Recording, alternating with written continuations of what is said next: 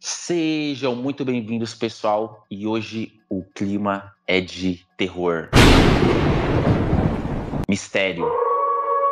Porque esse que vos fala, Márcio Martins, está aqui para mostrar para vocês hoje um episódio aqui do Cafeinados, seu podcast de cultura pop sobre a vida também, especial de Halloween, com os meus amigos de sempre, Tatiane Silva e Eduardo Brandão. Deem um grande olá para nossa audiência aterrorizada nesse momento, pessoal. Olá! E aí, gente, hoje a gente vai, veio para fazer um episódio bem macabro.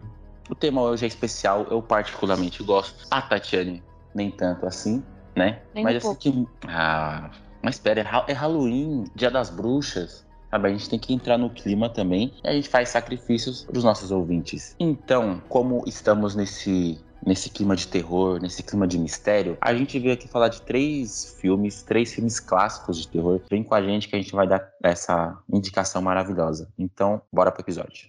You hear the screeching of an owl, you hear the wind begin to howl.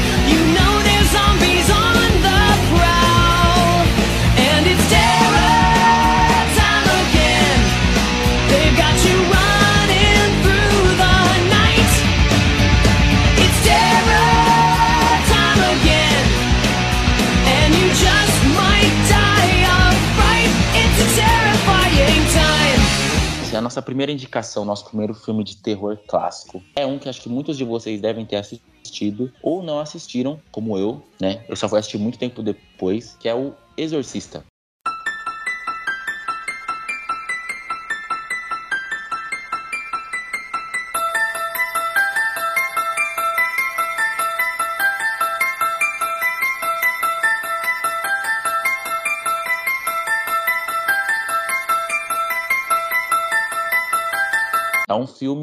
Terror bem antigo, ele é de 1974, né? Ele foi lançado aqui no Brasil 11 de setembro de 11 de novembro, desculpa, de 1974 e tem a direção aí assinada pelo William Friedkin. Eu espero que seja assim que pronuncie o nome dele. E vou falar assim que ele é considerado um dos filmes é, mais assustadores assim de terror de todos os tempos. Quando ele foi lançado, ele gerou. Muitas pessoas que assistiram ficaram aterrorizadas. Ele fez bastante barulho na época. Muito perturbadas, né? Exatamente, perturba perturbado é a palavra. E ele foi um filme daqueles.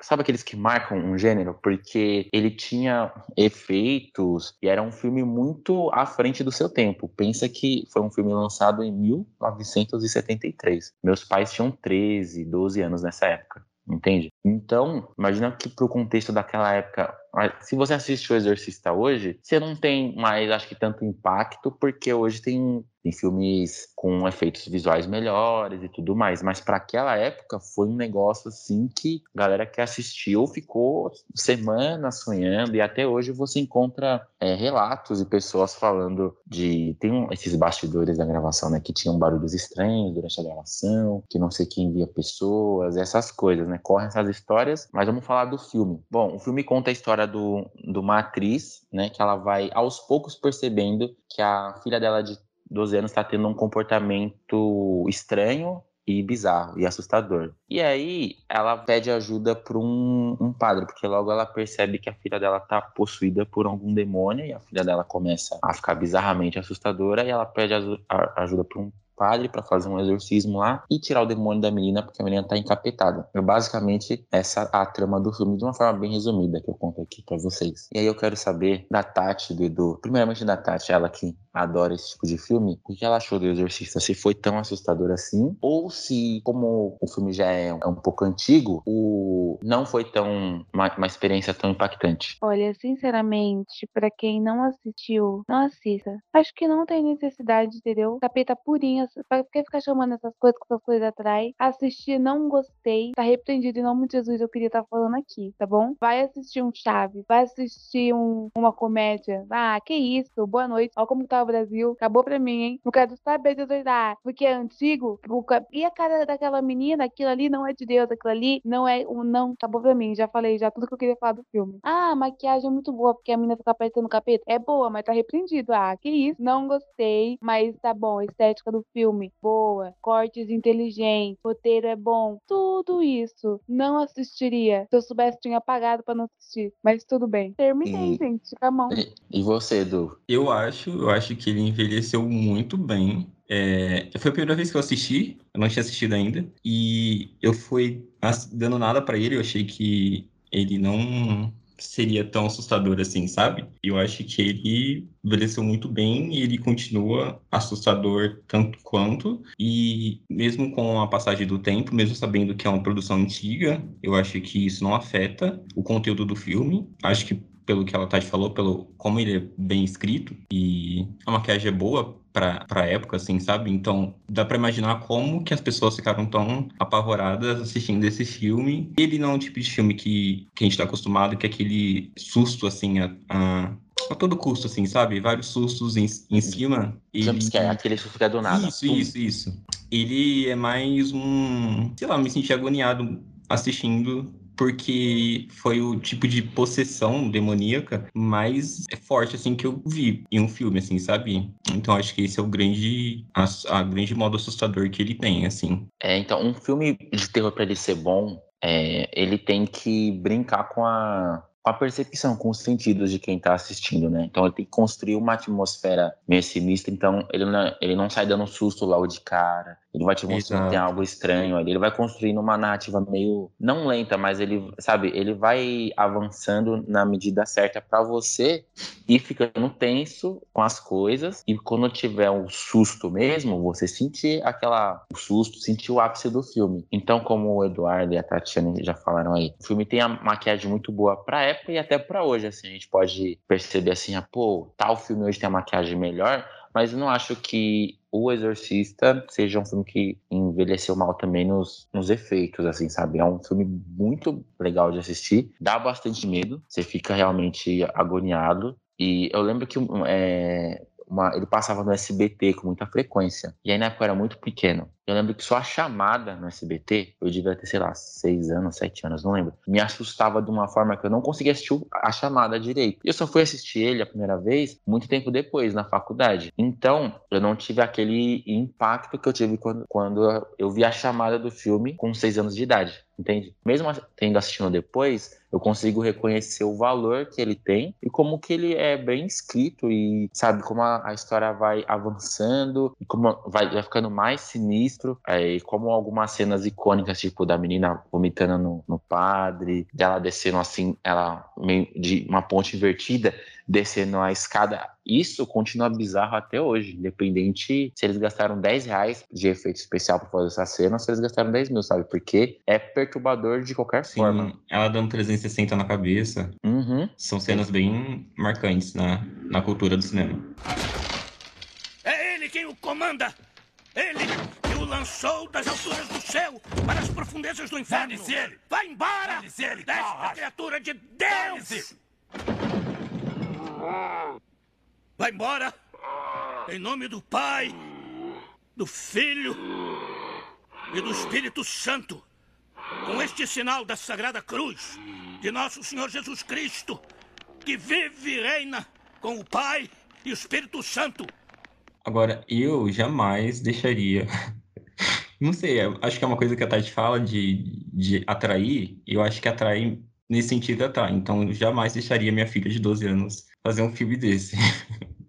jamais. Sim, É. gente, pelo amor de Deus. É muito pesado. Muito pesado, é muito É muito pesado. Eu nunca tinha assi- assistido um filme tão pesado nesse sentido. nesse sentido, eu também. Eu também achei. Bom, a título de curiosidade, o Exorcista tem uma continuação, que é o Exorcista 2, o Herege. Eu, particularmente, nunca assisti, também nunca fui atrás. Eu fui saber que tinha uma continuação depois que eu assisti de novo. Eu achei que era só um filme. Só que, talvez eu vou ter uma opinião, um preconceito aqui.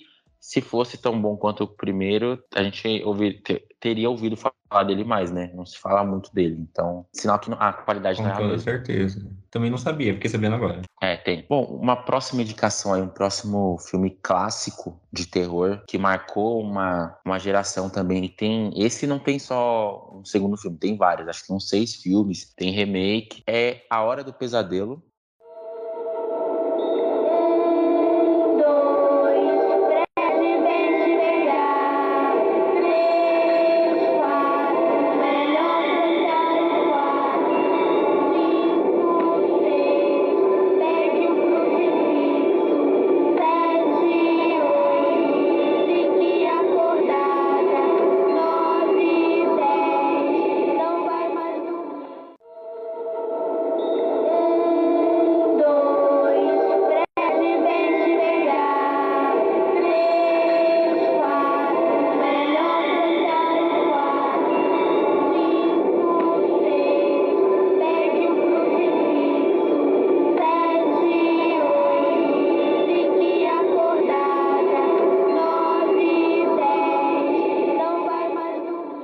Que é o, o filme do. Acho que de um, de um dos, dos monstros, assim, do, vilões, de um dos bichos mais famosos do cinema, que é o Fred Krueger. Mesmo quem não tenha assistido A Hora do Pesadelo conhece ele porque ele virou um personagem, um elemento na cultura pop aí, né? Assim como o Jason, que não tá aqui na nossa lista de filmes de terror, mas poderia estar. Mas o Fred Krueger é bem conhecido, todo mundo já viu alguém com uma camiseta ou um boneco, alguma coisa dele, né? Aquele cara com o rosto queimado, assim, deformado, com aquelas mãos, com a mão cheia de navalhas e aquele chapéu e aquele suéter listrado. Bem, o filme A Hora do Pesadelo, ele tem a direção assinada pelo Wes Craven. Foi um filme que foi lançado aqui no Brasil dia 27 de novembro de 1986. Ele tem um orçamento aí que gira em torno do 1 milhão e 800, 1 milhão e 100 dólares e arrecadou 57 milhões de dólares aí por mundo. Então dá para entender porque teve seis filmes depois, né, que ele fez bastante sucesso. Bom, o filme, fazendo um resuminho rápido aqui para vocês,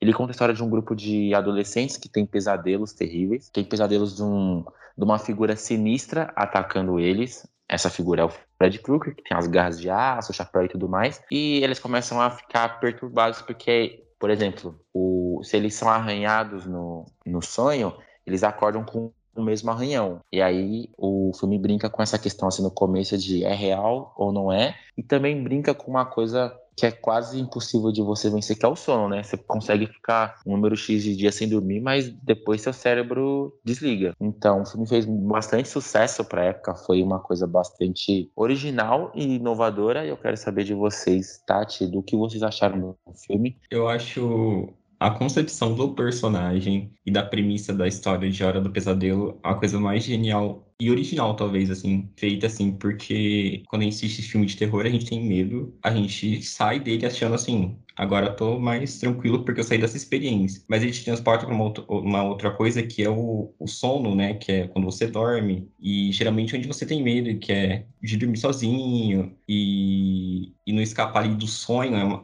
é a coisa mais genial, assim. Você vai ter medo de dormir por conta do personagem, assim, sabe? Então acho que essa concepção é, é muito incrível. E não é à toa que ele tem aí, que ele é muito famoso e tem várias continuações que eu não acho que são tão dignas do personagem. Eu acho que elas dão uma, uma vacalhada depois, assim, sabe? Ficam meio trash, assim. Mas ele é um dos melhores exemplos de, de, filme de slasher que foi muito famoso nos anos 80, né? Tem vários nessa época. E eu gosto bastante do filme. Eu gosto bastante e acho que ele é curto, conciso e, e bem, bem feito. Mas nele, ao contrário do, do Exorcista, dá para sentir um pouco mais de a questão dos efeitos, assim, sabe? Que já dá uma ultrapassada, assim. Mas a história eu acho que é muito boa. Eu gostei do filme, eu gosto do ritmo do filme, diferente de Exorcista, que me incomodou um pouco, assim, na minha percepção. Embora seja muito bom, eu acho que poderia, as coisas poderiam acontecer mais rápido, sabe? Algumas coisas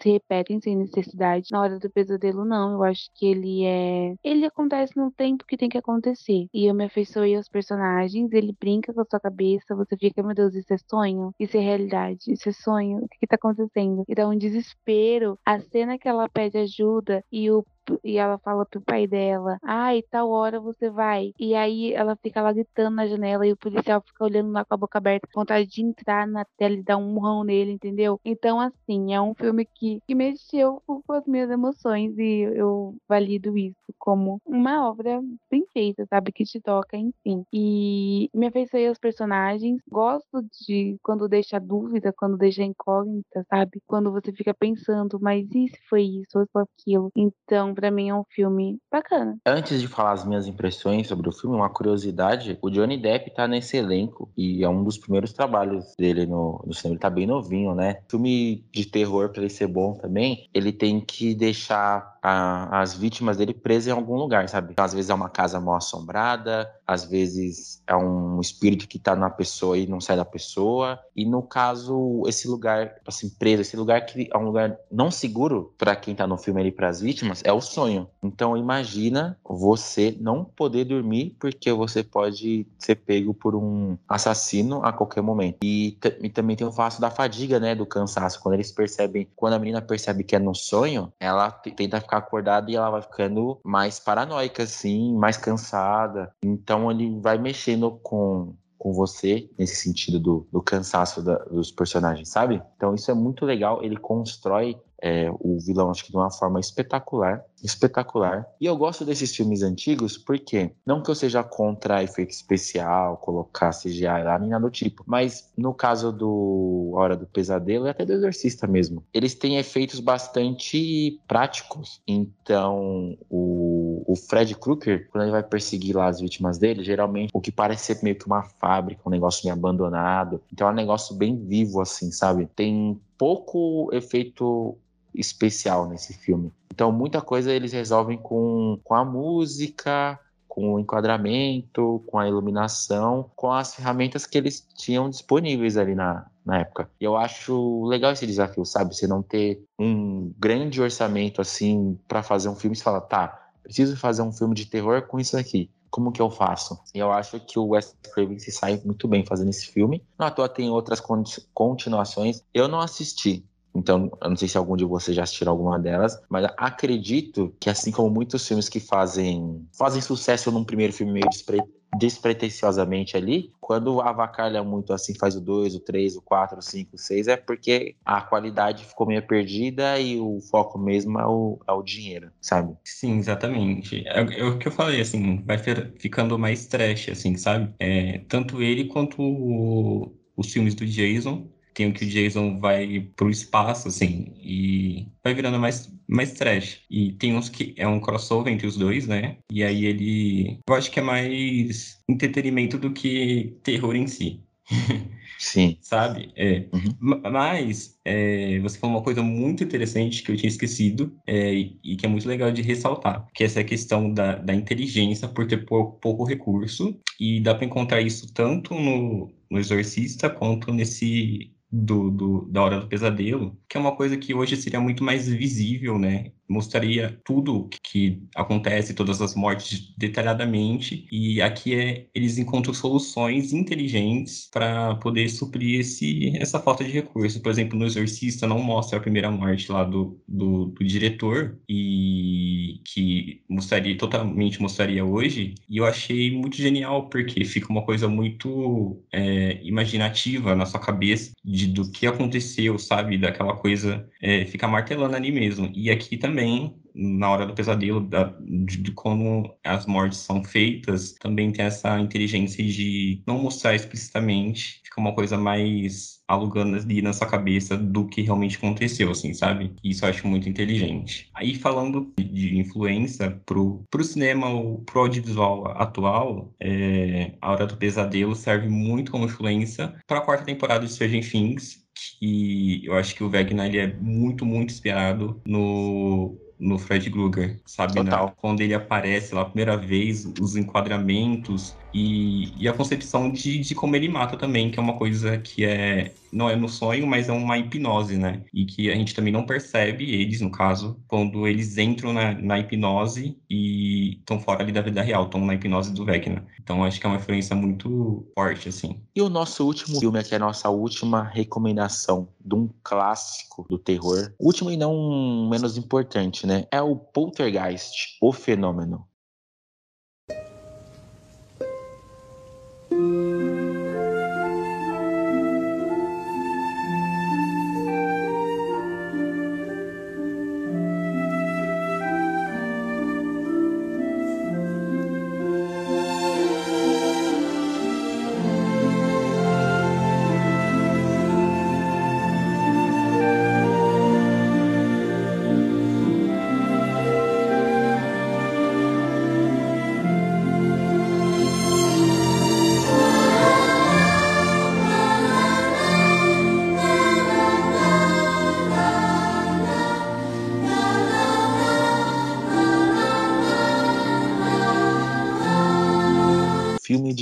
1982, mais antigo que o Hora do Pesadelo, que é de 86. E é um filme que, apesar de não ter a direção assinada pelo Spielberg, é do Toby Hooper, tem bastante participação dele, porque ele ajudou a escrever, ele produziu, ele fez muita coisa nesse filme. Foi um filme que foi lançado dia 28 de outubro de 1982, aqui no Brasil, Ele também tem uma continuação, que é o Poltergeist 2, o outro lado. Ele teve algumas indicações, assim como o Exorcista, que também teve indicação a roteiro, a mixagem de som, a bastante coisa. O Poltergeist teve como o, prêmio BAFTA de cinema, melhores efeitos visuais. Então, é um filme referência também de terror, de gênero. E dando uma resumida aqui básica na, na, na, história do Poltergeist, ele conta a história de uma família na Califórnia que precisa lidar com os acontecimentos estranhos que começam a acontecer na casa deles é, em relação a espíritos, em relação a espíritos que começam a mexer nos móveis,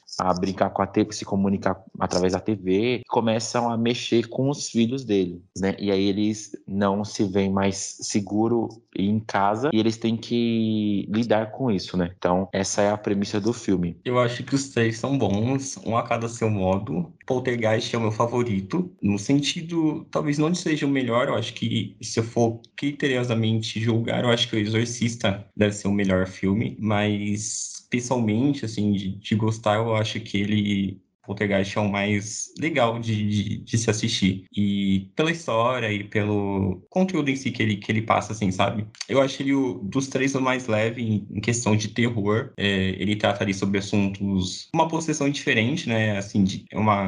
Paranormal, né? Assuntos paranormais. Exato, assim. é que se manifesta mais ali na casa, ali, né? Uhum. Mexe ali com a filha.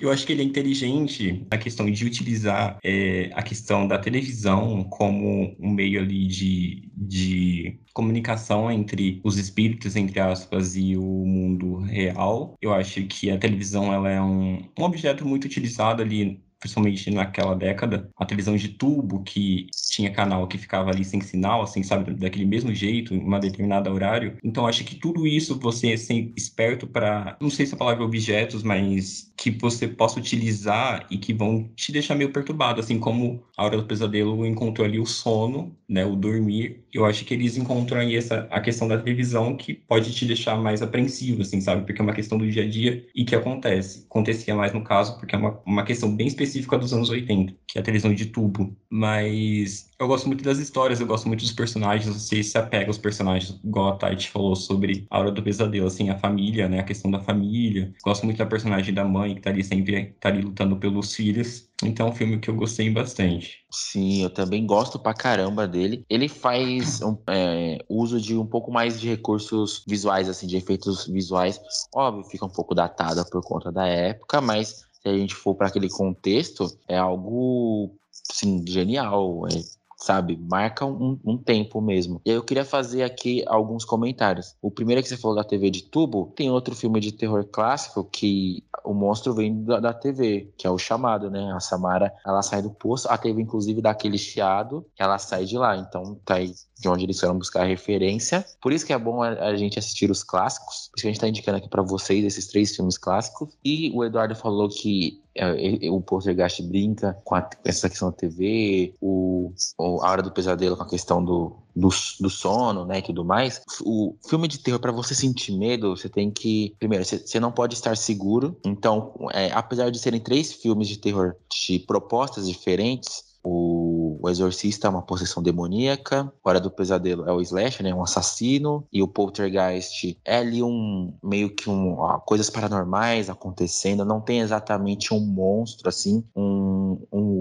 um bicho, sabe? Mas os três têm coisas em comuns, né? Que é primeiro, é você não estar seguro. Então, no caso do Exorcista, era não estar seguro em casa porque a menina estava endemoniada, ela estava é, possuída. No caso do A Hora do Pesadelo, é a questão de você não poder dormir. No Poltergeist, é a casa. Outra coisa que é bem legal para você ter levar um susto, não necessariamente precisa aparecer um, um monstro e precisa, pra, sabe, um bicho feio para você se assustar. Eu vou dar um exemplo aqui numa cena do Poltergeist que me assustou muito, que é a cena da cadeira, que ela deixa a cadeira é, afastada, a cadeira tá afastada, aí ela pergunta para a filha dela, filha, foi você que fez isso? Não. Aí ela junta a cadeira de novo, aí ela vira para pegar um alguma coisa ali embaixo do, do armário, ela volta, as cadeiras estão empilhadas de uma forma diferente, assim. Então, brinca com essa sua percepção de como que isso aqui tá acontecendo?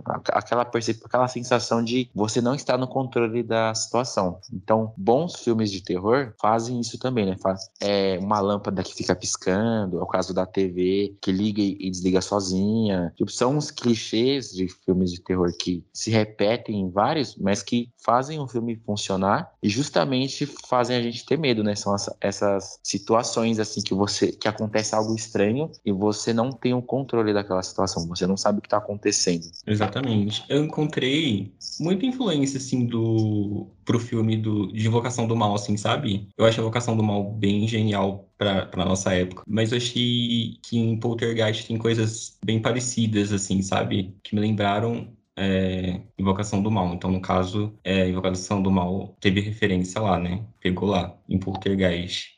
Bom, amigos, então esse foi o nosso episódio de Halloween. A gente trouxe aqui três filmes clássicos de terror. Talvez muitos de vocês já devem ter assistido, se vocês têm a nossa idade, ou pelo menos já ouviu falar, né? Que não é nada tão distante assim, tão estranho. Mas se vocês não assistiram, nunca ouviu falar, vai lá, assiste que tem um selo ó, cafeinado de qualidade. São Sim. três filmes bons. Perfeito pra assistir agora no Halloween.